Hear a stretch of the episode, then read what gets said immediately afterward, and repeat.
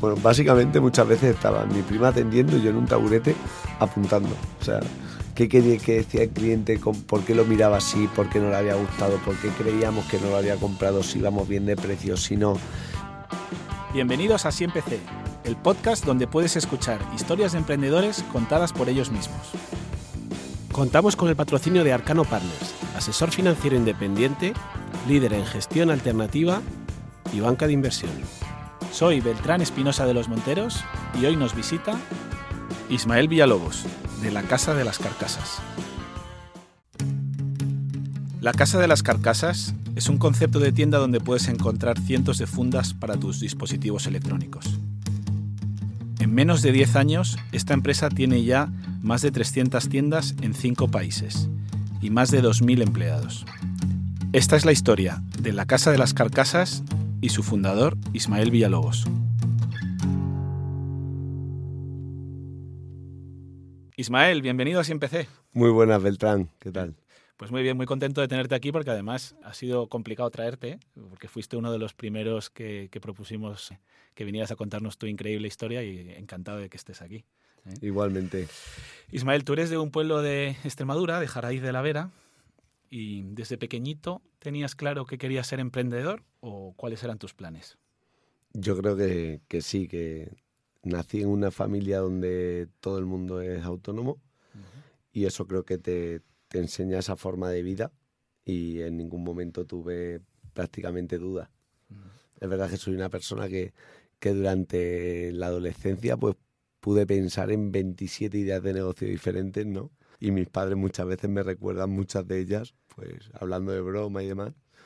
¿Te acuerdas cuando querías ser? Tú comienzas vendiendo carcasas para el móvil por internet, ¿no? ¿Cuántos años tenías?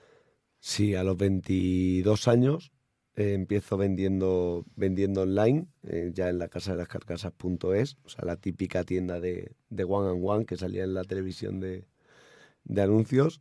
Y pues bueno, te vas haciendo a ti mismo, vas vas aprendiendo, leyendo en, los diferentes foros de cómo hacerlo, cómo construir esa, esa web que quería pues, sacar adelante. ¿no? ¿Y con cuánto dinero arrancas? Pues yo tenía en torno a 3.500, 4.000 euros que había ahorrado pues trabajando en, el, en la piscina de, monitor de natación, de socorrista acuático ahí en, en Jaraí de la Vera. Y pues bueno, tampoco tenía mucho que perder, vivía con, con mis padres, etcétera, o sea que... Y para hacer la web y todo, autodidacta total. Sí, sí, autodidacta total. Es verdad que era una plataforma muy, muy fácil, pero sí autodidacta y leyendo mucho y leyendo multitud de foros y de experiencias de, gente que, había montado su propia web sin conocimientos técnicos. ¿Y el producto, las carcasas, dónde las compras? Comprábamos las carcasas en, Asia, eh, también en Alemania, en Francia, en Holanda, a diferentes mayoristas y pues las comercializaba a través de canal online y es verdad que al principio fue muy difícil porque no acertábamos con el tipo de, funda, con el tipo de carcasa. Teníamos mucha visita, pero no, no, tenía, no terminábamos de, convencer al cliente con el artículo. Y a base de preguntar al cliente el por qué nos había elegido, qué es lo que había buscado que no había encontrado, etcétera, pues fuimos, fuimos limando un poco la, el catálogo. Claro, estamos hablando de años 2011, 2012, tampoco era la fiebre que hay ahora de comprar por internet, ¿no? Nada, no tenía nada que ver. O sea, el cliente que tenías en internet era un cliente muy tecnológico, era que buscaba eh, un artículo diferente al que después comprobamos que se pedía en tienda física.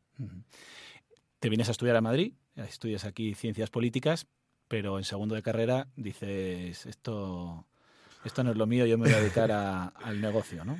Sí, bueno, es verdad que me vengo a Madrid, que estaba estudiando ciencias políticas en un momento en el que había una crisis bastante acentuada en España y sobre todo de empleo. Entonces venían a visitarnos pues alumnos que formaban parte de otros años de la carrera y que ya habían terminado y que venían porque les había quedado alguna asignatura y hablando con ellos, pues hombre, el mercado laboral que tenía esto es que estaban ganando 300 y 400 euros, pero con un contrato. Entonces no me gustaba nada el plan. Claro, decías, para esto tiro yo por mi cuenta, ¿no? Totalmente. Ah, y hay un punto de inflexión ahí en el, en el, año 2014.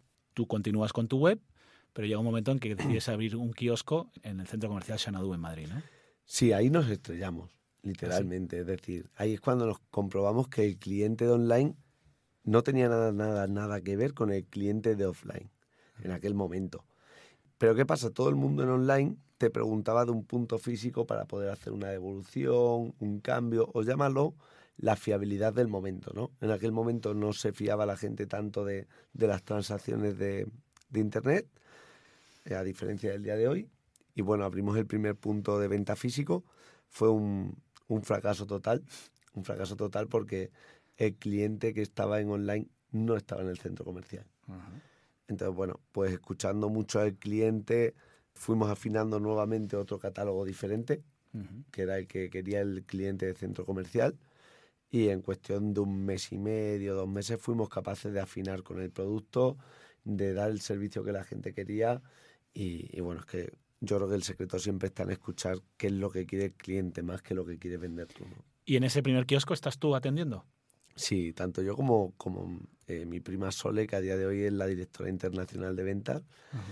Pues bueno, ahí empezamos. Eh, claro, y ahí escuchas tú de primera mano y cuando llegabas a casa por la noche decías, oye, hay que conseguir esto, esto, o cómo hacías. Sí, bueno, básicamente muchas veces estaba mi prima atendiendo y yo en un taburete apuntando. O sea, ¿qué quería que decía el cliente? ¿Por qué lo miraba así? ¿Por qué no le había gustado? ¿Por qué creíamos que no lo había comprado? Si íbamos bien de precio, si no, si nos faltaban colores, si no teníamos colores.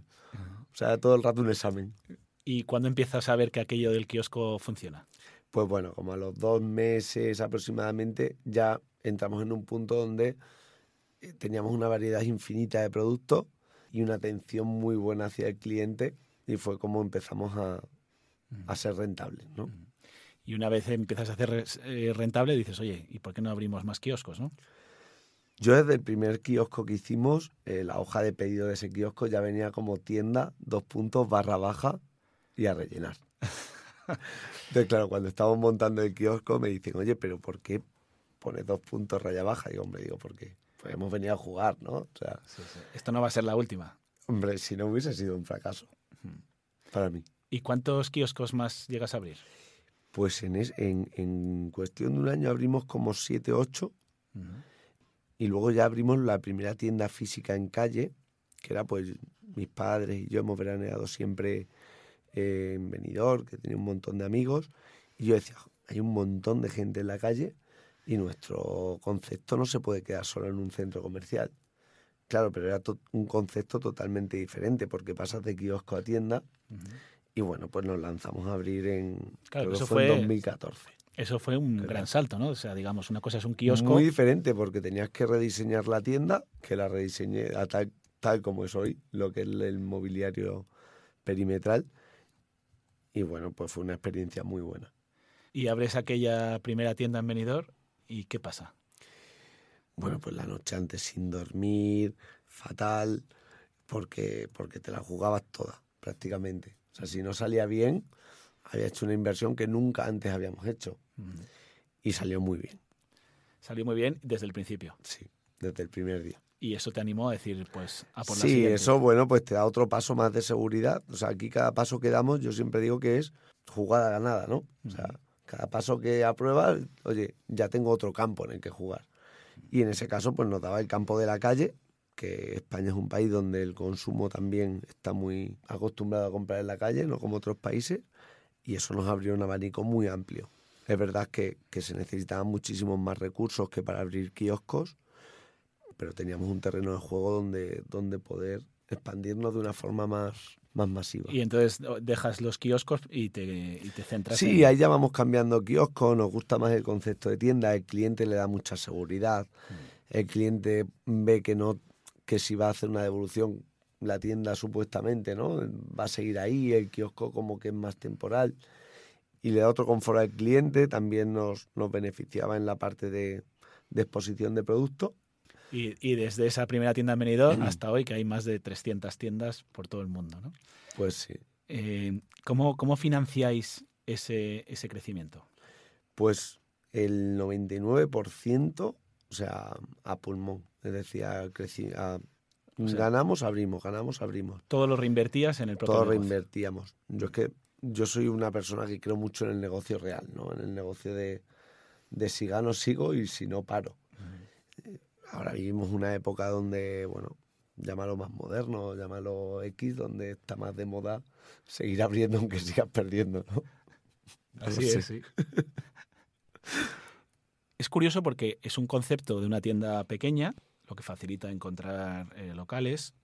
El alquiler, por supuesto, es asumible porque es más, son, son locales pequeños, necesitas poco personal y además es un producto con mucho margen, ¿no?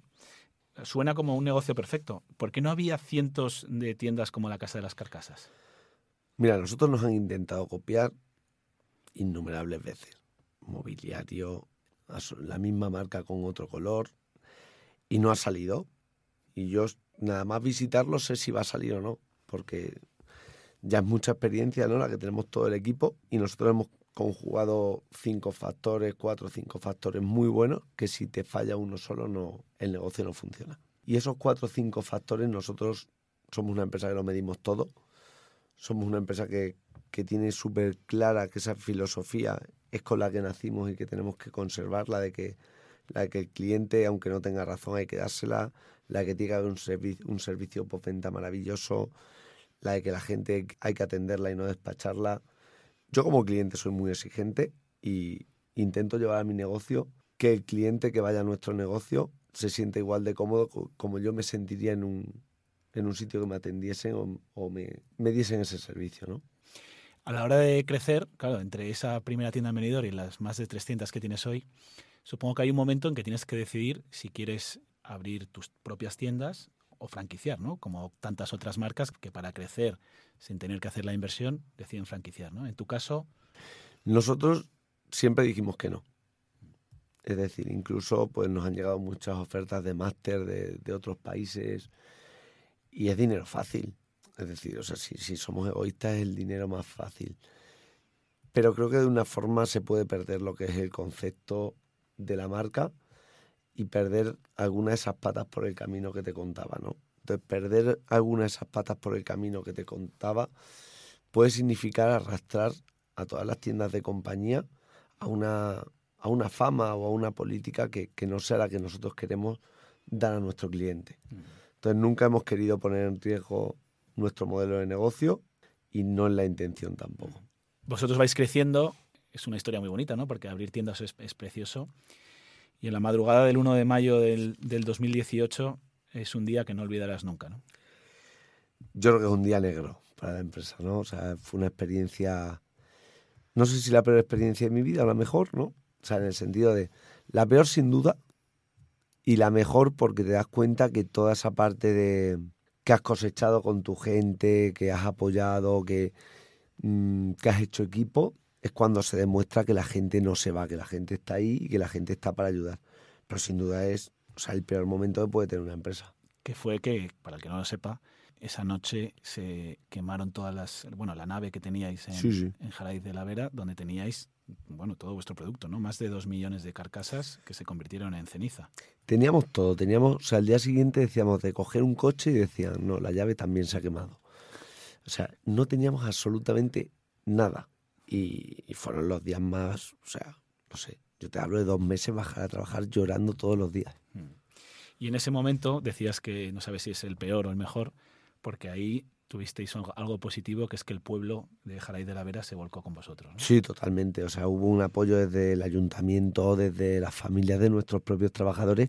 Según terminaban sus trabajos, se venían a trabajar a nuestra nave. O sea, eso era 24 horas, 7 días a la semana para intentar levantarlo en un periodo récord y que las tiendas no dejasen de facturar. ¿Y cómo, cómo hiciste? ¿Cómo saliste de ahí? Pues bueno, teníamos un proveedor español que nos ayudó bastante con, con todo lo que es la impresión de productos, que ahora es un servicio que nosotros una producción que nosotros tenemos interna. Y es verdad que teníamos mucha mercancía en tránsito, fue llegando y las tiendas las teníamos bastante bien estocadas.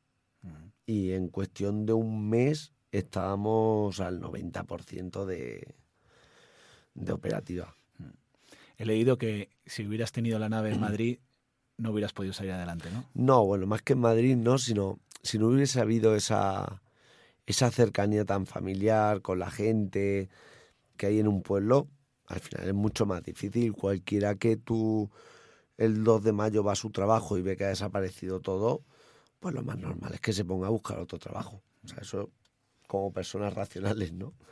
Y ahí a, la una, a las 4 o las 5 de la mañana, yo me acuerdo con el director financiero decirle, mira, mañana llámate a este a las 7 de la mañana, que tiene naves, y hubo un empresario de, de que, que nos dejó las naves gratuitamente durante, durante un año.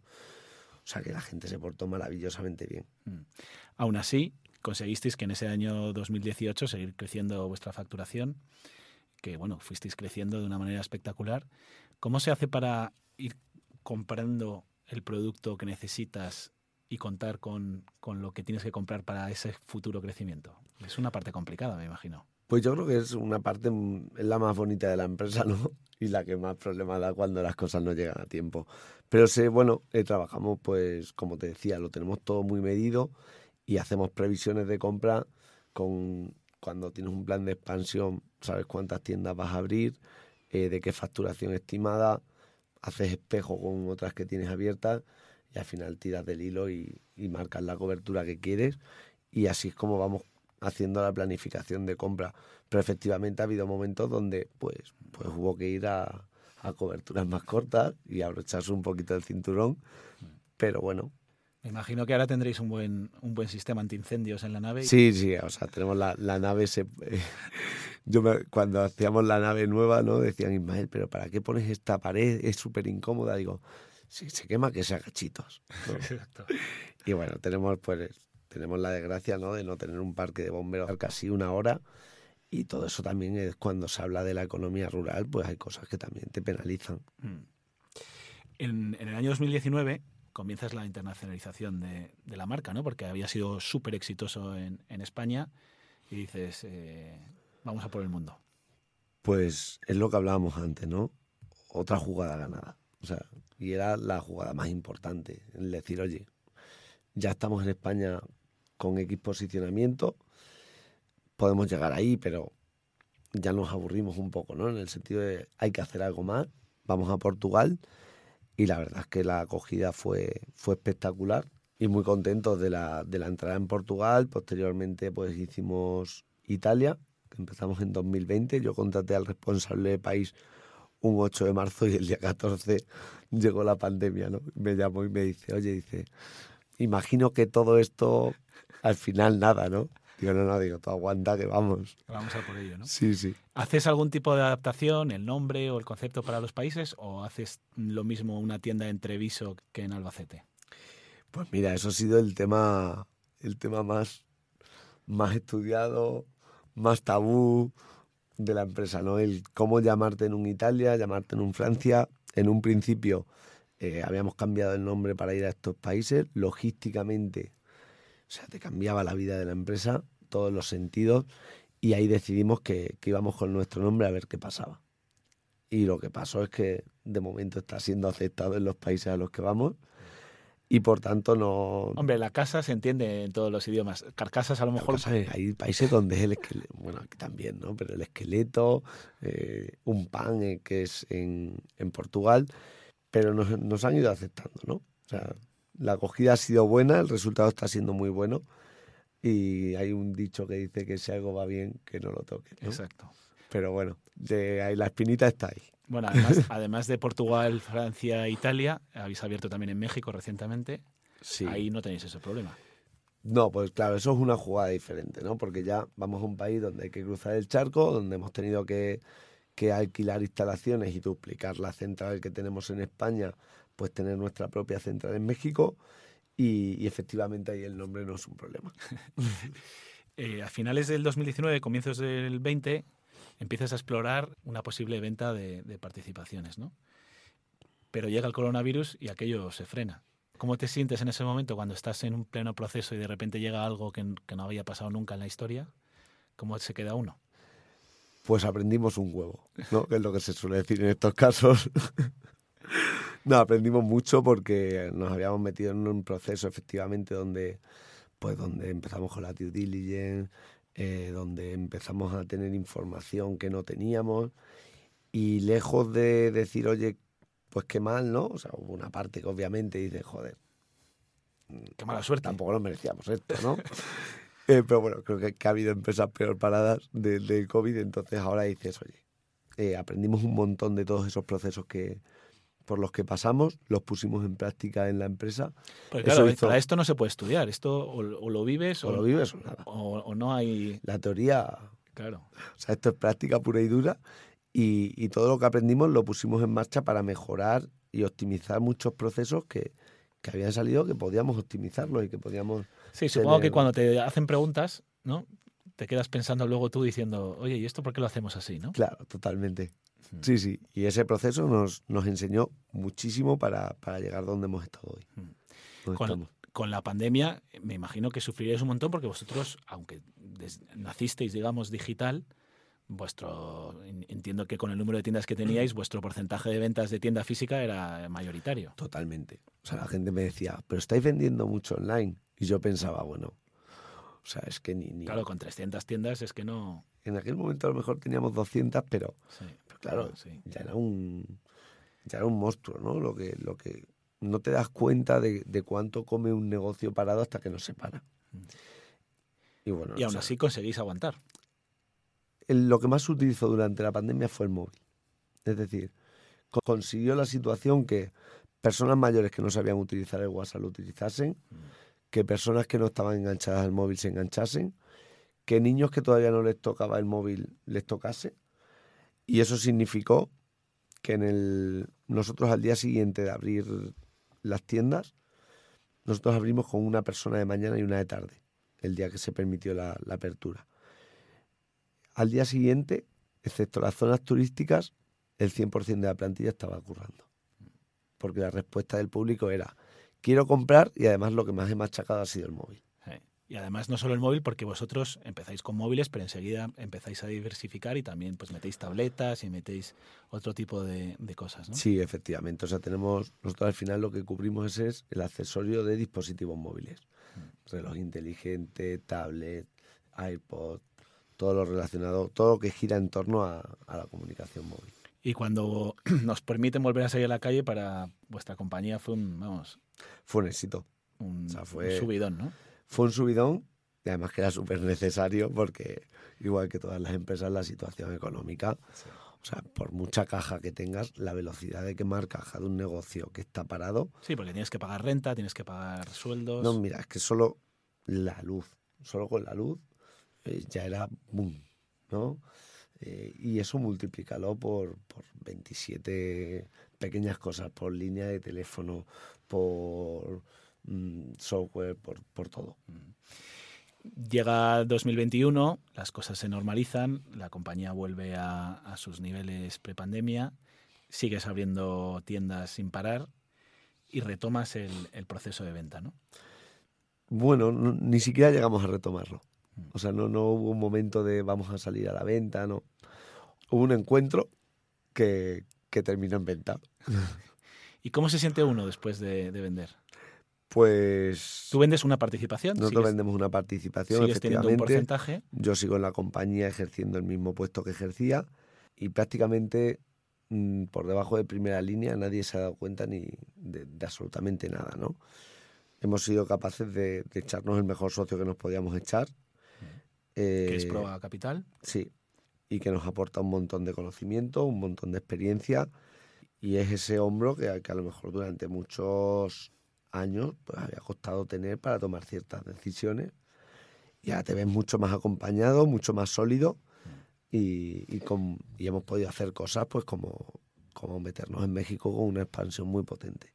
¿Qué planes tenéis ahora de futuro dentro de la empresa? Hablabas de México, supongo que querréis seguir conquistando territorios, ¿no? Como buen extremeño. Efectivamente.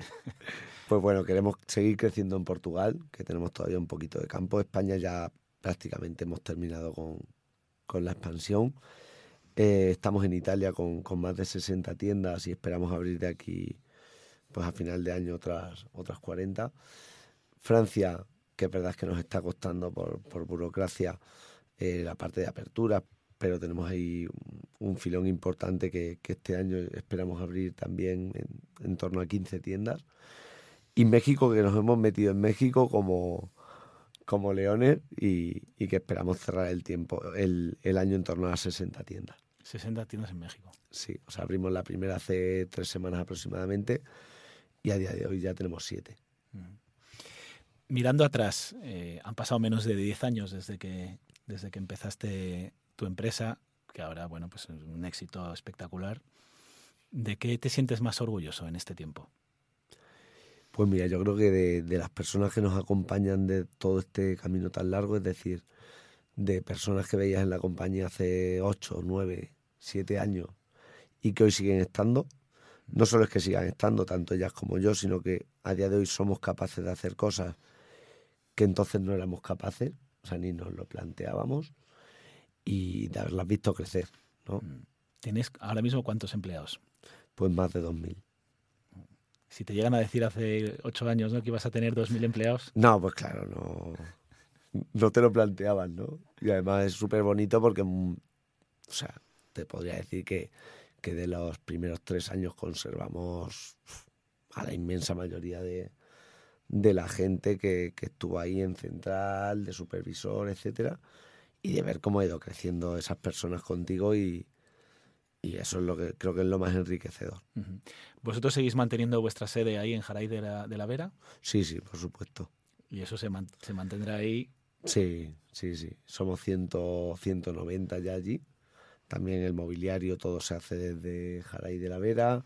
Es lo que te decía, ¿no? Esa parte de, de que de que la gente se haya ido formando, de que la gente joven se haya podido ir quedando en un, en un pueblo, o llámalo en Extremadura incluso, pues para nosotros es muy enriquecedor.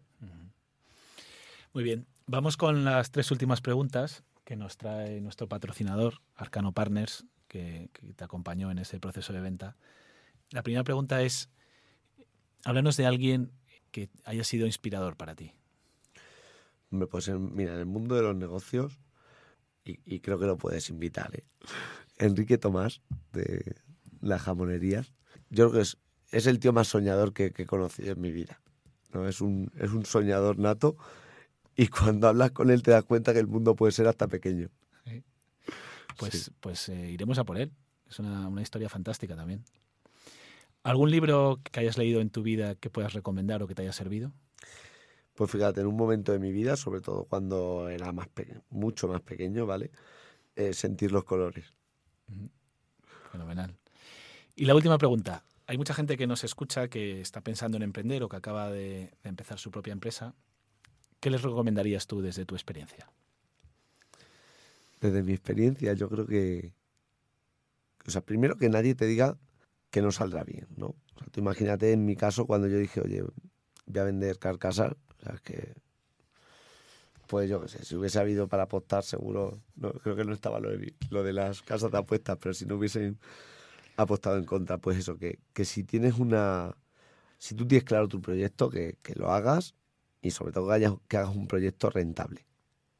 O sea, más que un proyecto soñador, de rondas de inversión, de un proyecto rentable donde vayas avanzando según vas consiguiendo y pues poco más.